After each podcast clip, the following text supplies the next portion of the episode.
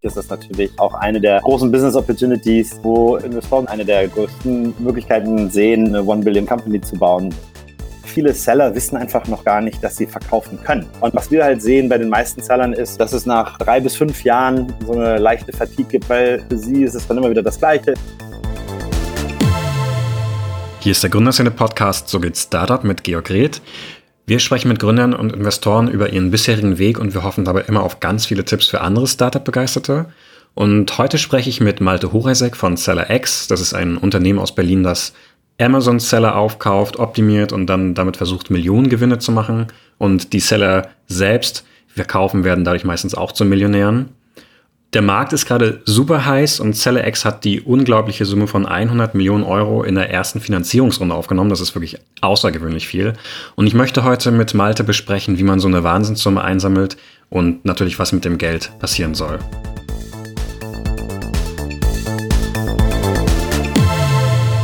Hallo Malte. Hallo. Ihr habt vor kurzem 100 Millionen Euro eingesammelt in der Seed-Runde und jetzt fragen sich natürlich alle, die Probleme haben, sagen wir mal, selbst 100.000 Euro einzusammeln. Wie macht man sowas eigentlich?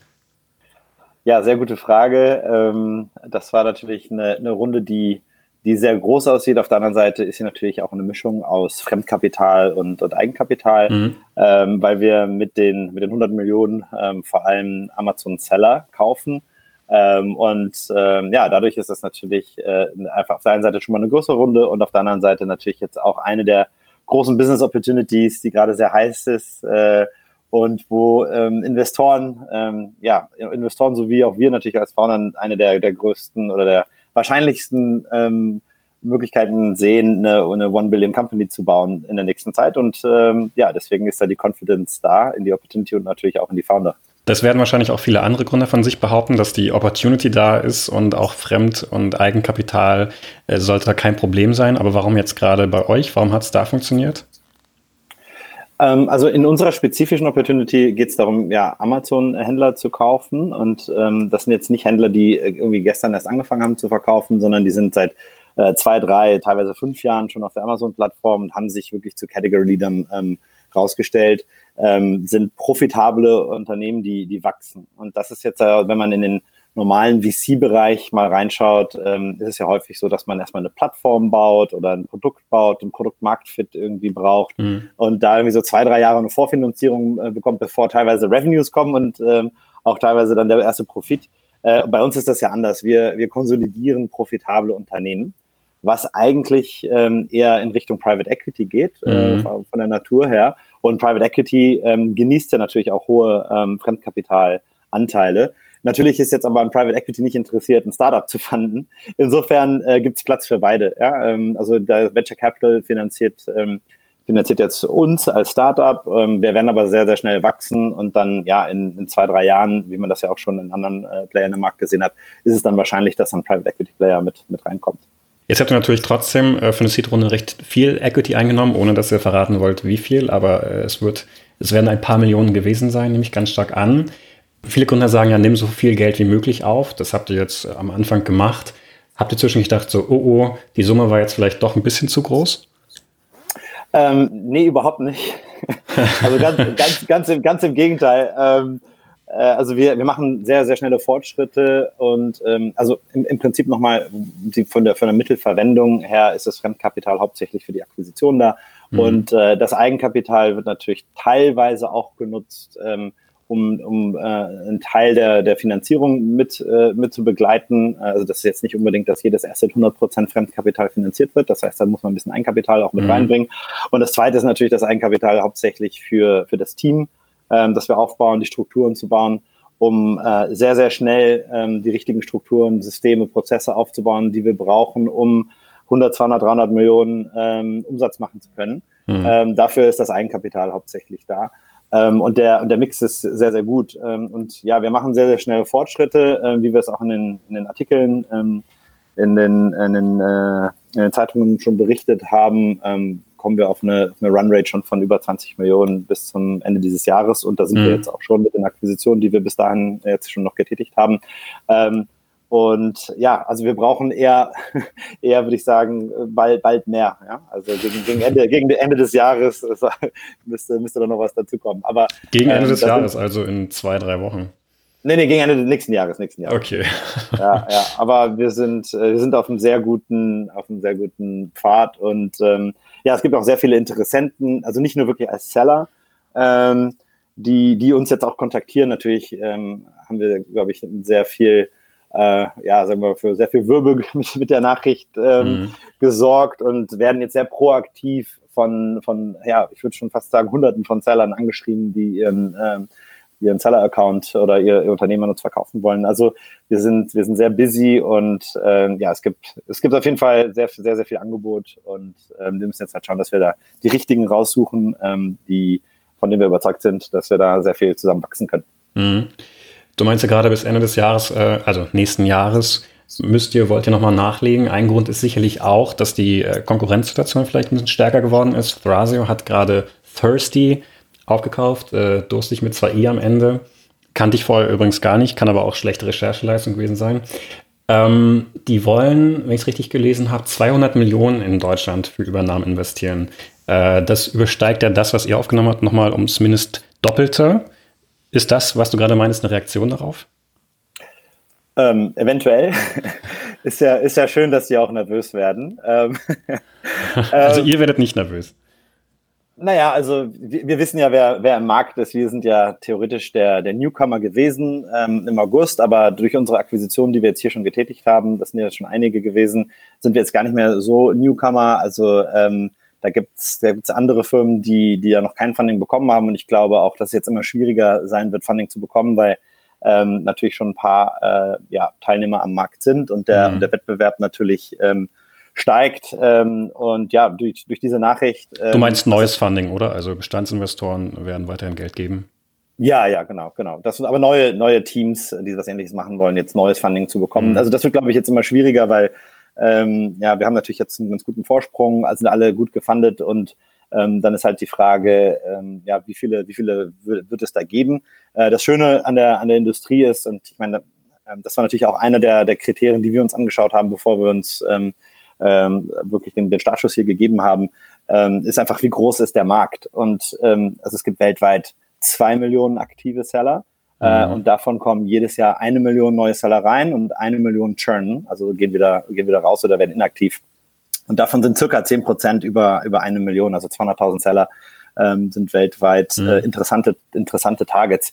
Ähm, ja, und selbst äh, ja, an, andere Firmen, die schon das etwas länger machen, haben da vielleicht irgendwie 70, 80 gekauft bis jetzt. Das heißt, es, der, der Markt ist wirklich wahnsinnig groß. Ähm, und ich glaube, also viele, viele Seller wissen einfach noch gar nicht, dass sie verkaufen können. Also äh, die sagen einfach, ja, ich verkaufe meine Produkte auf Amazon, das war's. Äh, und die gehen eventuell gar nicht davon aus, also, oder sagen wir mal, vor sechs Monaten wusste es wahrscheinlich kaum jemand, mhm. ähm, dass man seinen Seller, Seller-Account, seinen Seller-Business wirklich auch, auch verkaufen kann, dass es einen Wert hat am Markt ähm, und jetzt auch die Liquidität dort ist, ähm, da relativ schnell äh, einen Deal zu machen. Und ja. ähm, also was wir, was wir da auch wirklich überall ähm, ja, angeben, äh, unsere, unsere Deals haben wir wirklich innerhalb von 30 Tagen äh, von Signing of Letter Intent, also eine Absichtserklärung, bis zum Abschluss äh, jetzt durchgezogen. Also mhm. da sind wir, sind wir sehr schnell unterwegs. Wie viel habt ihr jetzt offiziell? Ähm, das haben wir, da sind wir noch ein bisschen unterm Radar mit der Zahl, aber ähm, also es sind so circa vier. circa vier. circa, circa, circa vier, fünf. Ähm, man, muss halt, man muss ja mal schauen, wie viele, wie man, ob man davon ausgeht, ob es, ob es Seller sind oder Marken. Ähm, mhm. Weil teilweise hat ein, ein Seller äh, fünf bis zehn verschiedene Marken. Ähm, andere Seller haben nur eine, aber ähm, also wir sind jetzt, wir sind jetzt dabei, gegen Ende des Jahres werden wir höchstwahrscheinlich auf fünf kommen. Ja, machen wir es mal konkret, die Zahl. Okay. Als wir vor ein paar Wochen gesprochen haben, meint ihr, wenn es zur Konsolidierung kommt, und dazu kam es jetzt augenscheinlich, dann wollt ihr eher auf der Käuferseite stehen. Habt ihr auch Interesse an dem Kauf gehabt oder ist der ohne euch stattgefunden? Äh, Interesse an welchem Kauf? Sorry. Äh, Thirsty im Speziellen jetzt, also was jetzt Thrasio Deutschland ist.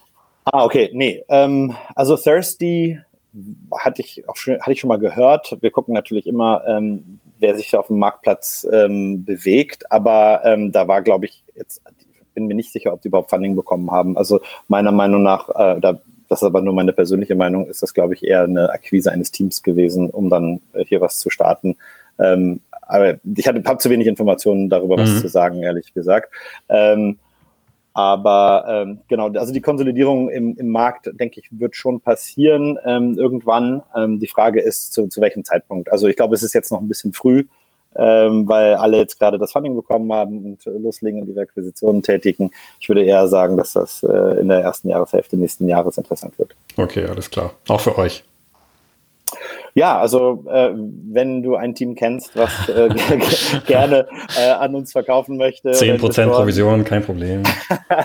wir, sind, äh, wir sind auf jeden Fall schon äh, in Gesprächen mit vielen Teams äh, und tauschen uns aus. Und wenn es da eine Möglichkeit gibt, ja. macht das auf jeden Fall, also kommt auf, den, auf die Situation an, aber das kann, kann sehr viel Sinn machen. Mhm. Du meintest gerade, dass äh, über 100 Verkäufer euch jetzt schon angeschrieben hätten und du meintest, äh, immer mehr checken jetzt, dass es überhaupt dieses äh, Modell gibt, das eigene Amazon-Business verkaufen zu können. Was sind das überhaupt für Menschen und warum sollten die verkaufen? Denn du hast ja selbst gesagt, die sind alle hochprofitabel, äh, Kategoriegewinner, wenn ich das jetzt mal auf Deutsch übersetzen will. Was gibt es da überhaupt für einen Anreiz? Ja, also ähm, das, die Profile der, der Seller, die sind von ja, sagen wir mal, einem Studenten, der angefangen hat, äh, äh, irgendwie zum Beispiel ein Kunststudent, der jetzt angefangen hat, Farbe, Blöcke, Pinsel zu verkaufen und äh, das zu einem großen, äh, zu einem großen Unternehmen äh, aufgezogen hat, bis zu jemandem, der jetzt Rentner ist und äh, sein, sein ja, äh, sein wohlverdientes Geld äh, auf dem Konto sehen möchte, anstatt äh, auf dem Amazon-Konto ähm, zu, zu kämpfen zu Leuten, die irgendwie ihr Hobby zum Beruf gemacht haben oder ja, zum Beispiel irgendwie Yoga- oder Pilates-Trainerin, die dann auch irgendwie Produkte aus ihrem Umfeld gekauft haben, mhm. ähm, äh, irgendwie dadurch groß geworden sind oder auch ganz opportunistisch Leute einfach gesagt haben, hey, hier ist irgendwie eine Produktkategorie, die auf Amazon noch nicht so durchdrungen ist, lass uns doch mal ein paar äh, Produkte launchen und das hat dann funktioniert. Also du hast wirklich ähm, die, die komplette Palette, würde ich jetzt einfach mal sagen, von äh, aus, aus Motivationsgeber, wie es dazu gekommen ist. Und dann, ähm, ja, ist es, was wir halt sehen bei den meisten Zellern ist, ähm, dass es nach ja, drei bis fünf Jahren so eine leichte Fatigue gibt. Also, dass sie nicht mehr ganz so mit Leidenschaft dabei sind, weil ähm, für sie ist es häufig so, dass es dann immer wieder das Gleiche ist. Mhm. Es ist auch ein relativ stressiger Job. Du, es ist eine sehr kompetitive Plattform, Amazon. Äh, du wirst häufig von, von Wettbewerbern angegriffen. Du musst die Preise im Griff haben, die Marketingkampagnen optimieren. Und vor allem einer der größten Punkte ist, ähm, die meisten äh, Lieferanten sind äh, in, in Asien. Das heißt, du musst ähm, dein ganzes Working Capital, also deine ganzen Bestände vorfinanzieren. Mhm. Und hier ist auch einer der Punkte, ich meine, das sind profitable Unternehmen, aber Profit ist nicht gleich Cashflow, vor allem wenn du ähm, sehr schnell wächst. Das heißt, meistens werden die Profite direkt wieder reinvestiert in, ähm, in das Wachstum. Und häufig ist auch, sind auch gerade äh, ist gerade das Working Capital der limitierende Faktor, dass nicht schneller gewachsen, äh, dass sie nicht schneller wachsen können ja. oder das Risiko nicht eingehen wollen. Und dazu kommt auch, dass, ja, wenn man dann plötzlich ein, zwei Millionen, drei Millionen Umsatz macht, ähm, dass man das an alleine äh, und irgend, mit irgendwelchen äh, Assistenten äh, oder äh, so virtuellen Assistenten ähm, nicht mehr nicht mehr so gut hinbekommt und man wirklich Spezialisten braucht ja. und ähm, die Spezialisten zum Beispiel im Marketing, äh, im Content-Bereich, im Supply Chain-Bereich das sind halt die, die man braucht, um, um die Company zum nächsten Level zu, zu bekommen. Und äh, da sind halt wenige bereit, das Geld für auszugeben, äh, so, so ein Unternehmen aufzubauen. Ja. Und da macht es ja sehr viel Sinn, dass wir dann übernehmen. Ja, jetzt hast du mir im ersten Part fast äh, ein Investment in dir ausgeredet äh, mit den ganzen Problemen, aber anscheinend ihr seid die Experten. Was macht ihr dann mit diesen Unternehmen? Ja, wir haben ähm, natürlich pro Funktion die, die Experten, ähm, die sich zum Beispiel das Online-Marketing anschauen, das SEO anschauen, dann hast du äh, Inventory Management, Pricing, Marketing, Customer Service. Also pro, pro Business-Funktion ähm, haben wir natürlich die, die, die Experten hier, hier an Bord, ähm, die sehr schnell, ähm, ja, sagen wir mal, das, das Potenzial, das Wachstumspotenzial oder aber auch operative Effizienzen äh, realisieren können und ähm, damit dann die, die Marke dann auf, aufs nächste Level ähm, hieven können. Und wir machen das also in, in zwei Prozessen. Einmal gibt es den Onboarding-Prozess, das heißt, äh, das sind so die, äh, die ersten zwei Monate, nachdem wir äh, eine Akquisition getätigt haben. Da gehen wir durch unsere ganze Checklist durch, äh, so ein bisschen die Low-Hanging Fruits äh, auch durch, mhm. was man schnell verbessern kann. Aber ähm, dann ist es uns sehr, sehr wichtig, dass wir wirklich für jeden Seller, für jede Marke auch eine, eine langfristige Strategie haben äh, was ist die Vision für die Marke, wie ist die Positionierung, passt die, ähm, wie soll dann wirklich, äh, wenn die, wenn die Markenpositionierung feststeht, wie sollen die Visuals sein, ähm, damit das alles eine, eine runde Sache ist ähm, und nicht nur auf Amazon, sondern auf einer eigenen Webseite, auf, auf Social Media, Content generieren, ähm, damit wir wirklich auch Marken aufbauen. Äh, weil eine Marke steht ja im Prinzip äh, für, für Vertrauen, dass du ähm, für, eine gewisse, für einen gewissen Preispunkt auch eine gewisse Qualität bekommst mhm. und dass die ähm, und dass die auch äh, ja, langfristig äh, gegeben ist und nicht äh, jedes Mal ein Gamble ist, was, äh, wenn du irgendwas kaufst. Äh, ist natürlich auch sehr teuer, so eine Marke aufzubauen. Von was für Marken reden wir jetzt hier? Wollt ihr in 20 Jahren so ein Adidas 2.0 gebaut haben oder wie tief stapelt ihr da? Ja, also kommt ganz drauf an. Also die Marken, die heute entstehen, sind ja ein bisschen anders als die traditionellen Marken, die wir, die wir, die wir kennen. Also unsere Vision ist ein bisschen, äh, ist so, dass es im Prinzip drei Akteure geben wird. Ähm, auf der einen Seite die Lieferanten natürlich, ähm, weil sich die, ja, sagen wir mal, die Produktionsräume ähm, immer weiterentwickeln, wo äh, die beste Qualität zum, zum besten Preis geliefert werden kann. Und die, die Fabriken selber sind nicht dafür ausgestattet, äh, Marken zu bauen. Und das mhm. ähm, ist auch zu dynamisch. Auf der anderen Seite hast du natürlich die großen Sales-Kanäle wie Amazon äh, oder auch andere große Plattformen wie Zalando für Mode etc. Ähm, und da hast du dann einen Akteur dazwischen und das sind, das wollen wir natürlich sein, ähm, der dann ähm, wirklich schönen Marken, Marken-Content und eine Positionierung authentisch darstellen kann. Und es geht jetzt hier nicht darum, ähm, im ersten Schritt jetzt möglichst bekannt zu sein mit unserer Marke, äh, also wie so der, der klassische Direct-to-Consumer-Ansatz, mhm. wo man sagt, hey, ich habe ein tolles Produkt, baue eine schöne Marke drum ähm, und jetzt habe ich auch meine eigene Webseite und habe Funding bekommen und gebe jetzt 10 Millionen in Customer-Akquisition aus. Ähm, und dann kommt aber der Customer Lifetime Value ist dann zu gering, damit das profitabel ist. Wir machen es im Prinzip andersrum. Wir schauen, okay, äh, auf der kompetitivsten Plattform, Sales-Plattform äh, weltweit, Amazon, wer hat sich dort durchgesetzt ähm, und nicht nur kurzfristig, sondern langfristig mit guten Reviews, guten Produktreviews, wo wir wissen, dass die Kunden mit den Produkten zufrieden sind, mhm. kaufen diesen Seller auf, der profitabel ist und äh, somit haben wir schon dann ähm, Economies of Scale sozusagen und äh, die heißen dann mal teilweise dann noch äh, ja, Maltes Matratzen oder wie auch immer, mhm. ähm, wo man dann wirklich eine, mit ein bisschen Branding Work ähm, äh, sehr viel machen kann und Konsistenz in die Qualität noch reinbekommen kann.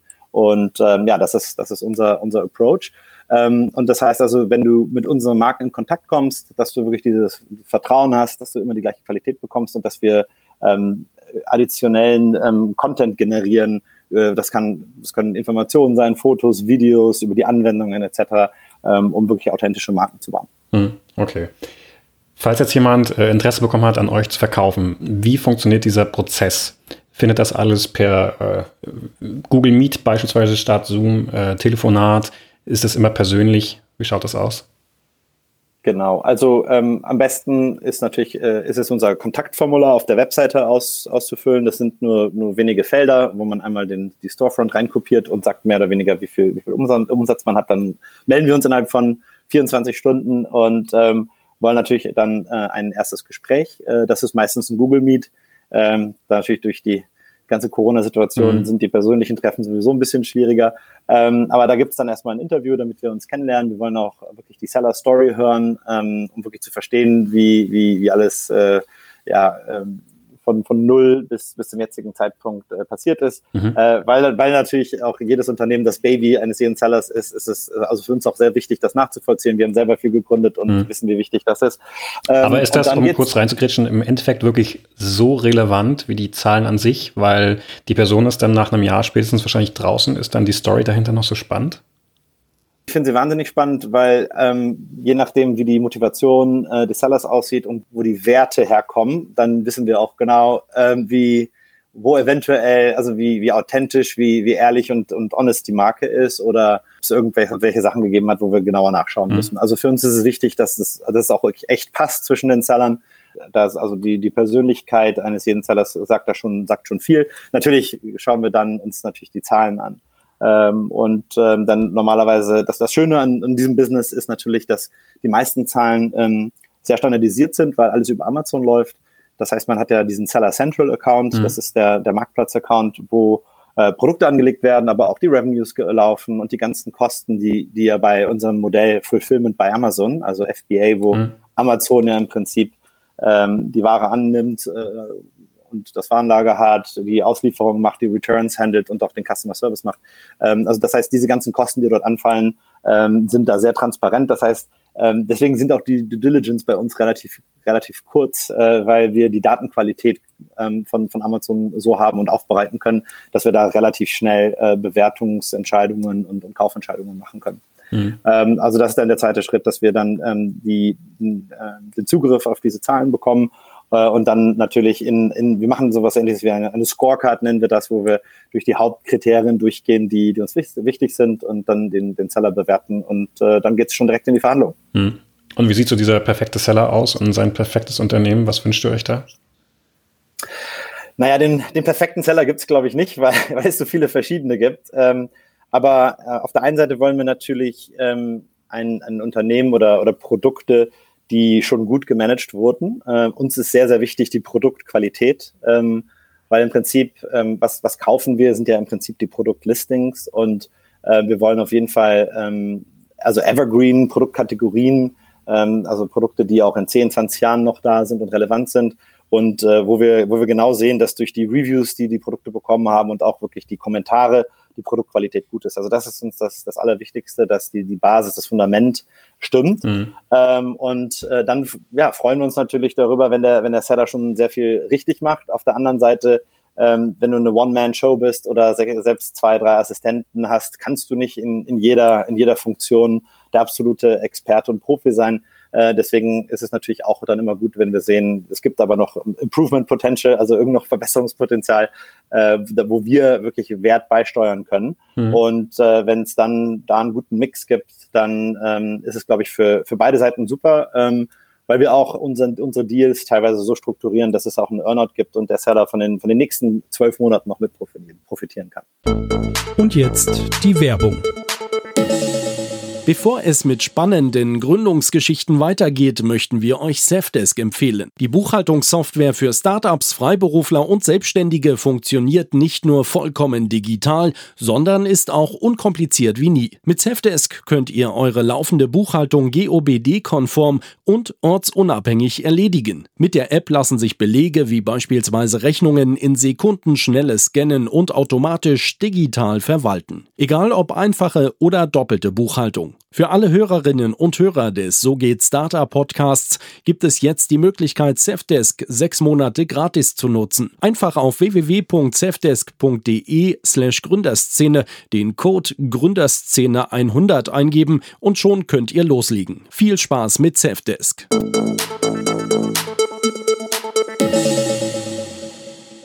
Es gibt ja auch Kritik am Modell oder zumindest an dem starken Wachstum, äh, was da so ein bisschen bei rausklingt. Äh, Florian Heinemann hatte gesagt, er erwartet kein extremes organisches Wachstum von diesen Unternehmen. Und er sagt, das Problem ist so ein bisschen, dass man keinen kontinuierlichen Kundenstamm aufbaut, sondern eher so ein bisschen darauf angewiesen ist, immer wieder neue Produkte auf diese Marktplätze zu schieben. Siehst du das auch so?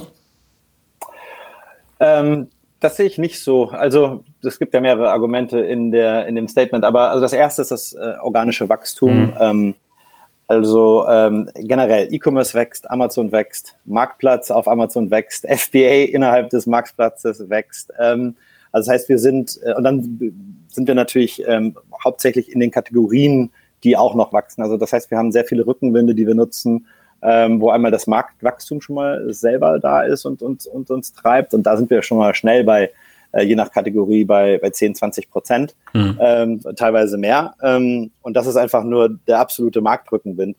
Ähm, dann geht es natürlich darum, dass man, dass man schaut, hey, man kann jetzt versuchen, den Markt noch weiter zu durchdringen in, in, in einem gewissen Markt, wo man schon äh, vorhanden ist. Da gibt es sehr viele Möglichkeiten. Ähm, also einmal Produktverbesserungen, andere Varianten ähm, zu launchen. Zum Beispiel, wenn jetzt eine schwarze Hundeleine hast, warum nicht noch eine rote, eine grüne, eine gelbe und eine weiße? Das ist einfach, das sind Conversion-Treiber natürlich, äh, Größenvarianten zu bauen ähm, und so weiter und so fort. Also wirklich das Produktportfolio zu verbessern. Äh, Marketing zu verbessern. Und ähm, also das ist, da sehen wir schon sehr viel ähm, organisches Wachstum in der, in der Marktpenetration und auch ähm, in der regionalen Aus Ausweitung. Also viele Seller ähm, gerade auch in Europa, haben einen starken Home-Markt, äh, also einen starken Heimatsmarkt. Mhm. Und äh, wenn man jetzt sieht, wie viel dieser Markt in ganz Europa eigentlich repräsentieren sollte, wenn man die ganze Kategorie anschaut, kann man da sehr viel aufholen, einfach in den anderen Ländern äh, weiter zu launchen. Und dann gibt es natürlich auch immer noch die Möglichkeit, äh, in die USA äh, zu gehen. Das ist natürlich ein sehr kompetitiver Markt, äh, aber das ist also regionale Ausweitung ähm, ist, ist natürlich ein, ein, sehr, sehr wichtiger Punkt. Und ähm, zu dem Punkt, dass das nicht deine Kunden sind, ähm, klar, ähm, auf der einen Seite sind es nicht unsere Kunden, auf der anderen Seite haben wir auch nicht die wahnsinnigen äh, Customer Acquisition Costs, mhm. die viele, viele Firmen ähm, in den Ruin getrieben haben. Ähm, aber es, es ist natürlich auch so, dass wir äh, auf jeden Fall unsere eigene Präsenz aufbauen, dass wir eigene Markenshops äh, haben und äh, mit Social Media. Abseits ähm, von Amazon meinst du? Abseits jetzt? von Amazon, genau, genau. Ähm, dass wir das, dass wir die auch aufbauen. Ähm, und da gibt es natürlich immer bestimmte Spillover-Effekte für Leute, die auch mal deinen Shop dann anschauen und, und dort direkt Kunden werden oder über deinen Social Media ähm, äh, verschiedenen Content noch anschauen, den, den es so auf Amazon nicht gibt, mhm. äh, weil es dann die Möglichkeit gar nicht gibt, ähm, äh, den, den zu posten ähm, und somit wir auch unseren, unseren eigenen äh, Kundenstamm aufbauen werden und den auch aktiv äh, mit, mit Marketing ähm, aber organisch oder sagen wir nicht so aggressiv, wie wir es müssten, wenn wir nicht die Sales hätten, die über Amazon kommen, die uns die Skaleneffekte schon geben. Äh, ähm, ja, also das, das ist, glaube ich, der, der, der, schön, der schöne Punkt hier. Ähm, wenn man eine DTC-Brand von, von, von Null aufbauen müsste, braucht man die Skaleneffekte und deswegen muss man so aggressiv die Customer Acquisition äh, treiben. Hier holen wir uns die Skaleneffekte durch den Seller über Amazon und haben dann Zeit, äh, sehr, sehr organisch und ähm, ja, optimiert die, die eigene Seite auch wachsen zu lassen. Mhm. Schöne Überleitung zu einem Thema, was ich eigentlich später erst ansprechen wollte, aber das selber hast du wahrscheinlich mit Dafiti damals erlebt, so ein Zalando-Klon, den du mit den Samwas gemeinsam in Brasilien aufgebaut hast. War es da so? Äh, was war da so? Jetzt wollte ich dich einfach sprechen lassen. Aber wie war das damals? Äh, Zalando damals war äh, noch unbekannt, in Brasilien wahrscheinlich äh, sowieso. Selbst in Deutschland war es dann natürlich äh, relativ klein. War es schwierig, das äh, mit der Marke äh, aufzubauen, die Konsumenten ranzubekommen? Genau, also zur, zur Überleitung, also wir hatten ja über Direct-to-Consumer-Brands gesprochen. Ähm, was wir mit der Fidschi natürlich aufgebaut haben, ist ja eher eine Plattform. Ne? Also es ist ja nicht eine, eine, eine, eine Fashion-Marke, die dann nur diese, diese eine Fashion-Marke verkauft, mhm. sondern wie, wie Zalando hier in Europa äh, ja im Prinzip alle Marken das komplette Portfolio, was es eigentlich so gibt, äh, auf, auf der Plattform hat. Und äh, das ist natürlich nochmal eine andere Proposition, als wenn du sagst, okay, ich habe jetzt einfach nur eine Marke mit irgendwie 50 verschiedenen Produkten. Was ist der große Unterschied, ähm, wenn du eine Direct-to-Consumer-Marke bist mit 50 Produkten, ist dein Marketing wahnsinnig ineffizient ähm, ja, sagen wir, du verkaufst Schuhe, du kannst auf, einen, auf, den, auf, den, äh, auf das Keyword Schuhe zum Beispiel gar nicht bieten, weil das ja viel zu groß ist. Die Leute, die nach Schuhe suchen, suchen nach allen möglichen Sachen, dazu die suchen nach Adidas und so weiter und so fort. Und deine 50 Produkte äh, konvertieren dann einfach nicht und deswegen ist man da vom, vom Marketing so, so eingeschränkt.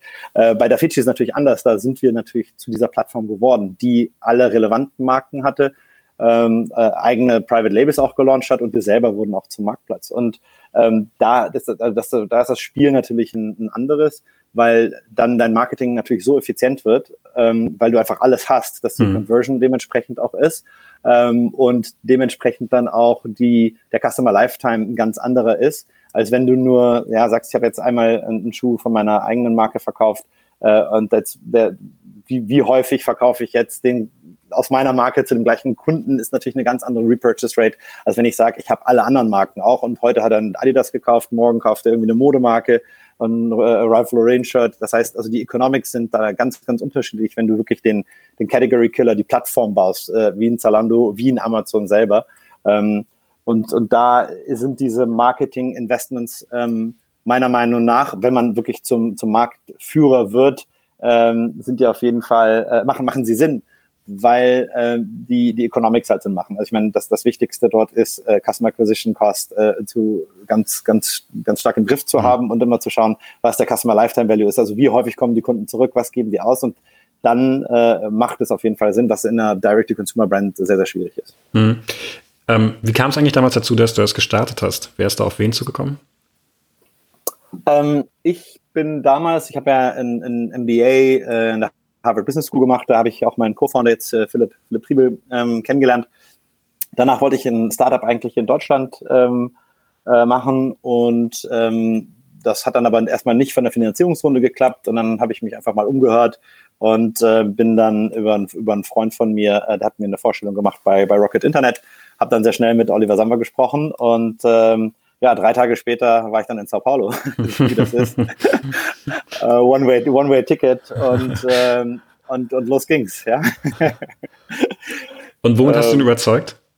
Womit habe ich ihn überzeugt? Also, also ich denke, gerade generell die, die Kultur bei, bei Rocket Internet ist, du hast dann natürlich dein, dein Interview, es geht natürlich einmal um, den, äh, um deine Vergangenheit, äh, also da war ja immer das typische Schema Beratung mhm. ähm, oder Top MBAs etc., das ist auf jeden Fall der Türöffner.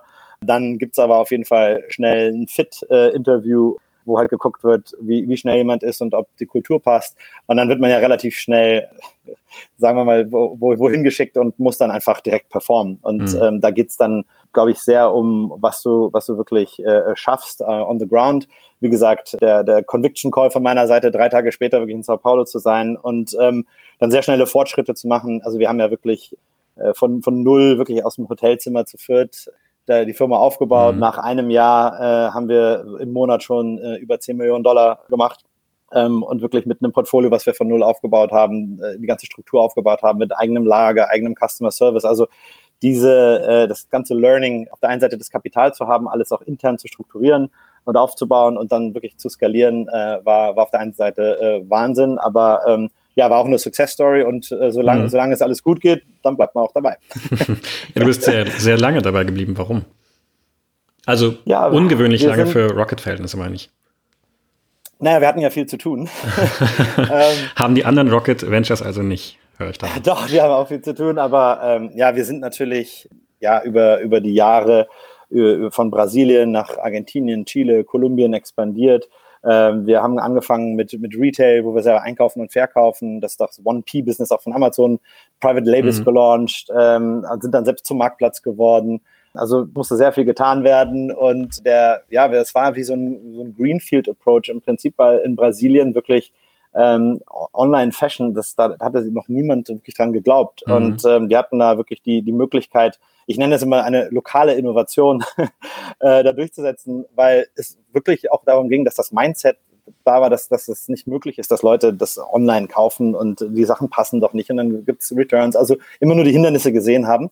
Und wir haben natürlich äh, die, die Opportunity gesehen und ähm, ja, so eine Firma, auch ein Zalando von null bis wo sie jetzt sind, aufzubauen, das dauert halt äh, viele Jahre.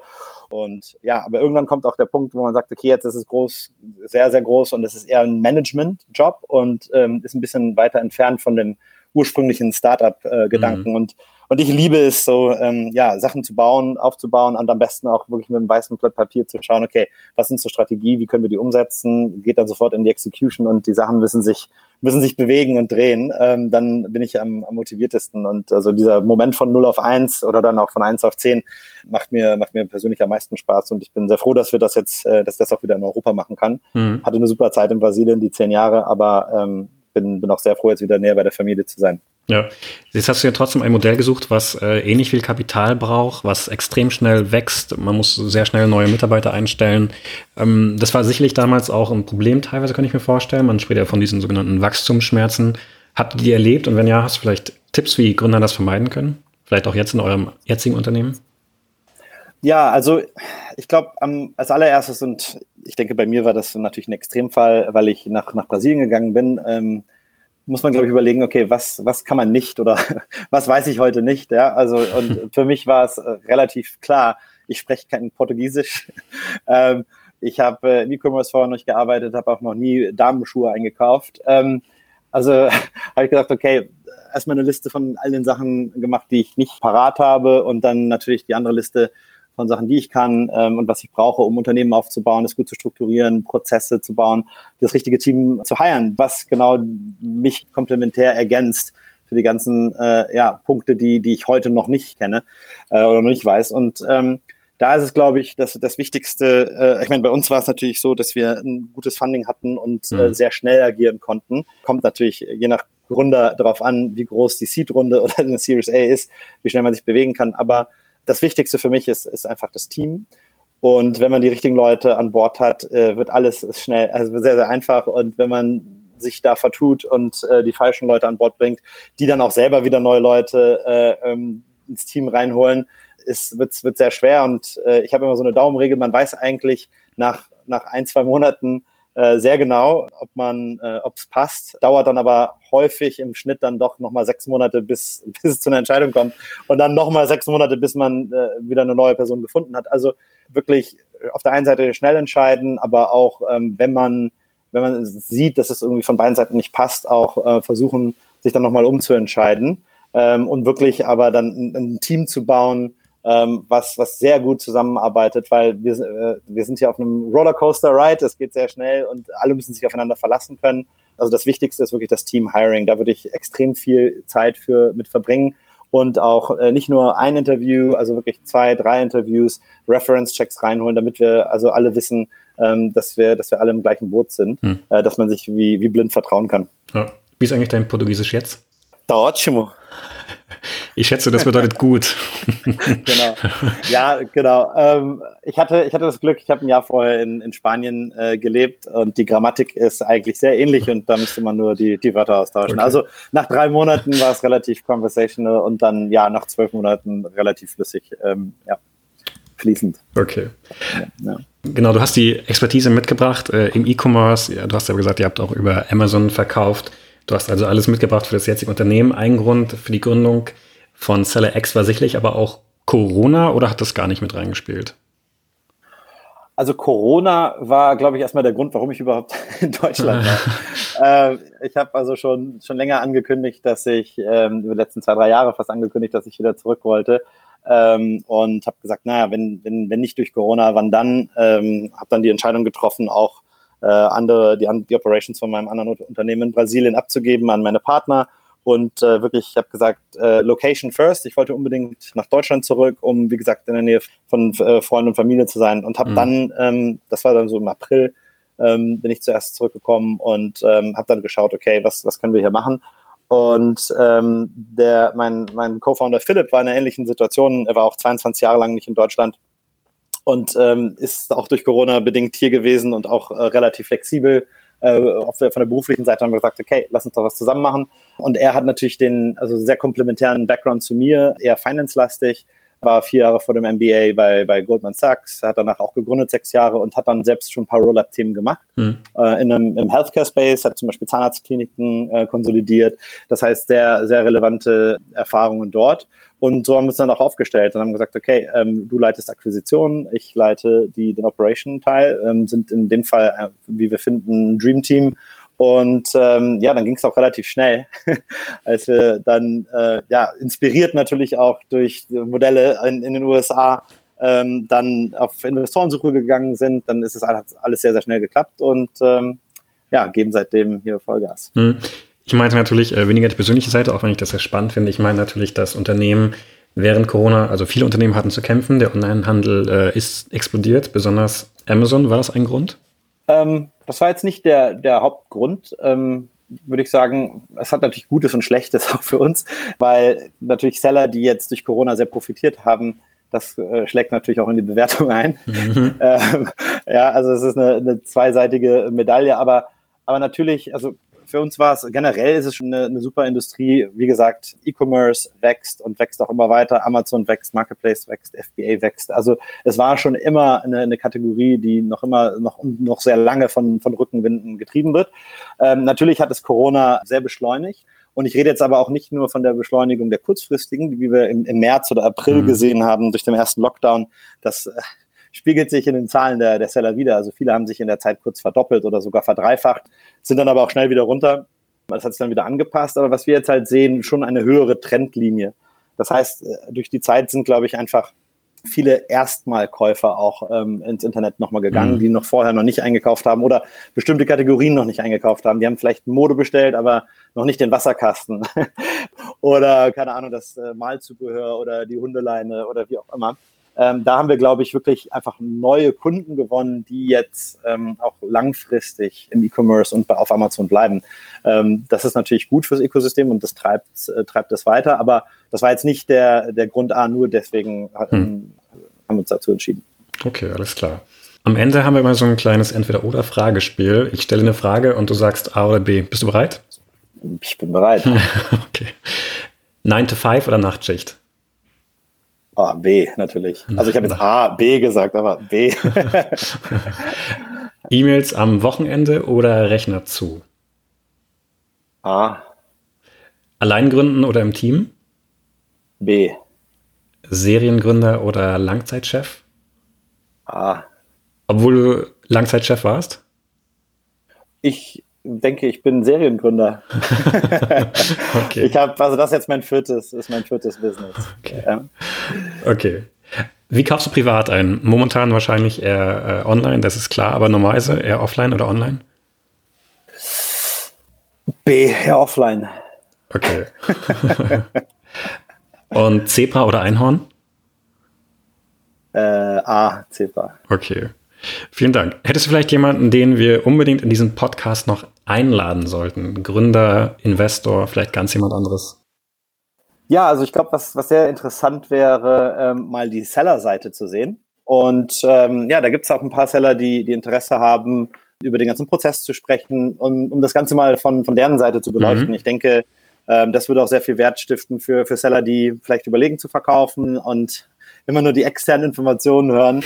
ähm, ja, von, von denen die kaufen wollen. Ich glaube, das wäre ein, ein, großer Wertzuwachs, wenn die, wenn die mit äh, anderen Sellern sprechen könnten, die, die den ganzen Prozess hinter sich haben, die jetzt auch sehen, wie es weiterläuft in der Zusammenarbeit. Also ich glaube, das wäre auf jeden Fall ein Value-Add. Ja, danke für den Tipp und danke für das Gespräch. Super, vielen Dank. Bis dann. Bis dann, ciao. Vielen Dank an alle, die den Podcast mit Malte und mir bis zum Ende gehört haben. Und falls ihr jetzt noch Bock auf mehr Podcasts habt, hört gerne bei dem Podcast Macht und Millionen von unseren Kollegen von Business Insider rein. Das ist ein Wirtschaftskrimi-Podcast und unter anderem geht es da um den verschollenen Tengelmann-Chef. Sehr spannend, wie ich finde. Viel Spaß damit und ansonsten hören wir uns nächste Woche wieder bei uns. Bis dann.